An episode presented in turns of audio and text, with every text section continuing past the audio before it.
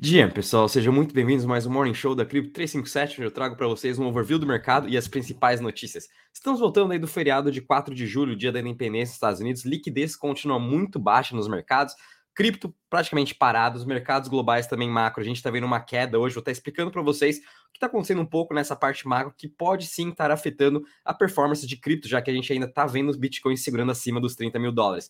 Também falar um pouquinho para vocês do desenvolvimento das CBDCs, principalmente aqui no Brasil.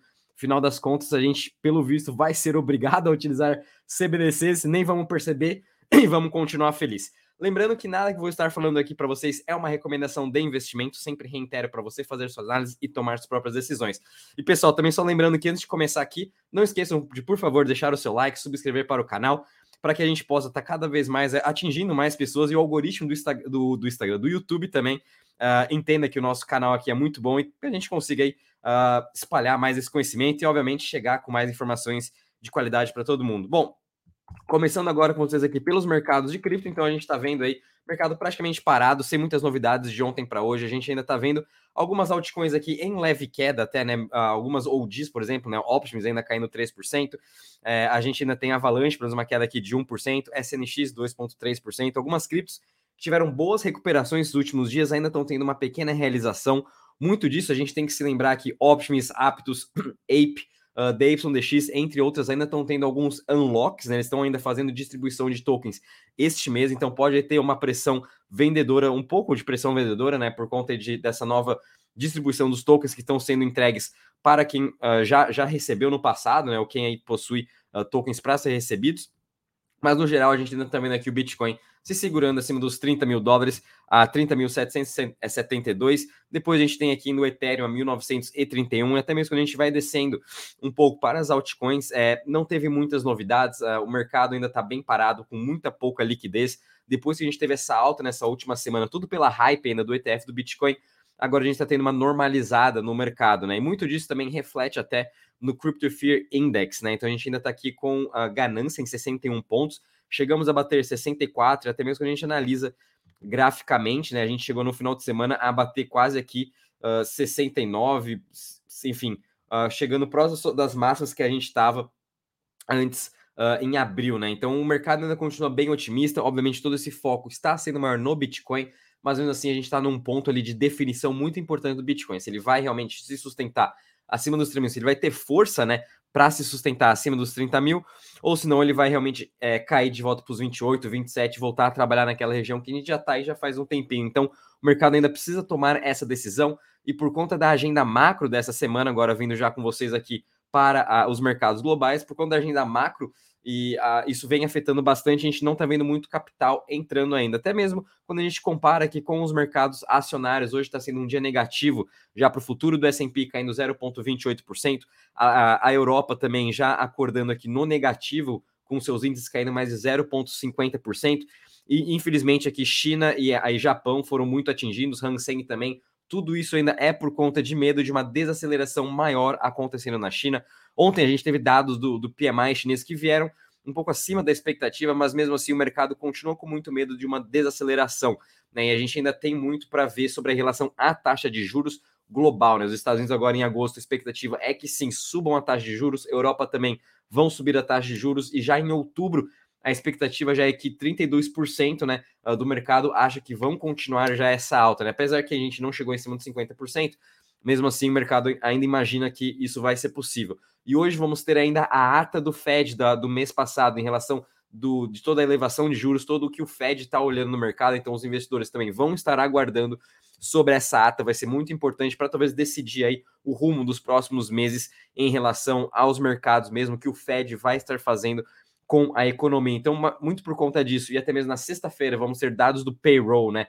Uh, de quanto o pessoal está ganhando no trabalho, como está a força de trabalho nos Estados Unidos. Isso aí está afetando também bastante os investidores, então vão estar aguardando esses dois dados muito importantes. Então, quem sabe até sexta-feira vamos ter um mercado bem lateralizado. E até quando a gente olha aqui no Fear Grid Index, agora do mercado acionário, a gente está aqui já em extreme fear, né? Então é bem diferente até do sentimento do que a gente vê no mercado de cripto. Cripto a gente está na ganância, não estamos no extreme, né? Em, em, ações já a gente já está nesse extreme greed, né? Muito mais na ganância. Então é mais do que normal a gente ver também um pouco dessa realização de lucros até dentro do, dos mercados acionários, muito aqui especificamente no mercado de ações americano, já que no mês passado né, já subiu mais de 10%, o S&P no ano já está subindo, uh, perdão, a Nasdaq no ano já está subindo quase aí 20%, o S&P também com mais de 10%, os mercados estão tendo uma excelente performance no ano e obviamente a ganância vem aumentando cada vez mais, então a gente tem, também tem que ficar muito atento em relação a isso, que a gente pode sim talvez esperar alguma realização, se caso algum dado não venha de acordo com o que o mercado imaginava. Por isso, acredito que cripto agora e macro né, estão andando um pouco mais em conjunto à espera desses dados econômicos, cripto principalmente ainda pela narrativa do ETF do Bitcoin. Se vier alguma notícia negativa em relação a isso, a gente pode ter um, um sell-off também no mercado. Vindo agora com vocês em relação às notícias, falando primeiramente com CBDCs, né? Aí a moeda digital dos bancos centrais, então Singapura já vai estar agora lançaram uma plataforma em que isso vai ajudar todos os negócios, né, as empresas a estarem utilizando o ECNY, né, que seria aí o CBDC da China, né, do Yuan Digital. Então é bem interessante esse novo desenvolvimento que está tendo agora em Singapura. A, a, os, as empresas né, já estão podendo utilizar uh, essa nova plataforma para estar tá aí recebendo dinheiro, fazendo operações também, e depois vão até a parte de tokenização e utilizar em, em projetos de DeFi. Então a gente sabe também que o CBDC vai ser tudo incluso nas operações DeFi. Uh, China, Singapura, né? Todos eles aí muito mais avançados nessa parte, já estão aí começando, até mesmo já possuem os, os CBDCs para as pessoas estarem utilizando aos poucos. E aqui no Brasil também vai ser a mesma coisa. Então, ontem a gente já começou a ver que o Banco Central vai começar os testes no Real Digital. Ele vai ser um token ERC20 padrão da rede do Ethereum. E eles vão estar utilizando também outros tipos de bibliotecas Web3, né? Então a gente sabe também que o CBDC o, aqui do Brasil, o Real Digital, vai ser integrado a projetos de DeFi. É, especificamente vão ser agora utilizados principalmente para os bancos, né? Para fazer swaps, é, até mesmo fazer o settlement juntamente com o Banco Central. Então vamos ver também como vai ser essa utilização, vamos acompanhar como serão todos esses testes, né? Até no começo eu falei que a gente vai estar tá utilizando, acho que não tem mais como escapar da gente não utilizar alguma, alguma moeda digital, um CBDC, né? Uma moeda digital do Banco Central. Infelizmente, acho que todo mundo vai estar se preparando para estar utilizando isso. É, eu já sou totalmente contra o CBDC, mas enfim, vamos ter que estar tá utilizando, eu acho, para algumas coisas, enfim, enfim. É, eu acho que isso fica até para uma outra conversa para a gente ter sobre CBDCs, mas a gente está vendo agora todos esses testes vindo no Brasil, Europa também é a mesma coisa, Singapura com China, então já estão bem mais avançados, e a gente só tem que realmente ficar com, tomando cuidado, estudem sobre o CBDC, né? É, eu acho que vale a pena cada um parar, estudar sobre CBDC. Lá no nosso aplicativo da Cripto 357, a gente tem também falando sobre CBDCs e stablecoins, então para você que é novo nesse mercado, quer entender um pouco mais que significa essa evolução agora do real digital. Então vale a pena você estar assistindo nossas aulas que são 100% gratuitas. Então é só você clicar no, no link aqui da descrição desse vídeo para você estar aí baixando o aplicativo e assistindo essas aulas para entender por que a gente aqui é totalmente contra realmente esse CBDC. É melhor a gente estar tá utilizando uma stablecoin privada ou até mesmo sei utilizar o Bitcoin ou o Ethereum em transações. Né? Então fica aí também essa dica para vocês. Vindo agora para a próxima notícia, então a mesma coisa em Hong Kong está acontecendo, ele, só que Hong Kong é um pouco diferente. Eles estão querendo criar a própria stablecoin, obviamente para tirar essa dominância do dólar que a gente tem globalmente. Né? O dólar, a gente já sabe que o dólar como moeda, é tanto física o, o, o, o, digital, né? Nem, nem, nem falando aqui de stablecoins, né? Só, só a transação que a gente tem no mundo todo é em relação a dólar e as stablecoins mais famosas, Tether e uh, a Circle SDC, são, em, eh, são backed por dólar, né? Então Hong Kong está querendo criar sua própria moeda, né? Obviamente vai ser uma stablecoin uh, da, aqui da própria moeda de Hong Kong, a, a, vai ser HKDG, para tirar toda essa dominância que está tendo no mercado, e obviamente isso até é bom para a gente ter muito mais dessas stablecoins, não só em, denominadas na moeda do, de Hong Kong, mas também denominadas em euro. A gente tem também até o mesmo o peso mexicano emitido pela Tether, o MXNT, que já está disponível para negociação no México. Enfim, é, cada vez mais a gente vai vendo surgir novas stablecoins denominadas na moeda de cada país. Isso também vai ser muito bom, eu acho, para a gente ter uma, um, um leque muito mais abrangente até de negociações. A gente ter até possíveis maiores exposições a esse tipo de moeda, muito mais fácil a gente comprar talvez um, um euro digital como tem aí o uh, é, EURC, que é emitido pela Circle dentro da rede da Avalanche, a gente pode estar tendo essa exposição de uma forma simples e fácil, ao invés de a gente estar indo lá no banco do BTG ou na XP e fechando um câmbio, né? A gente sabe todas as taxas absurdas que tem, então é bem interessante toda essa evolução de stablecoin que a gente está vendo.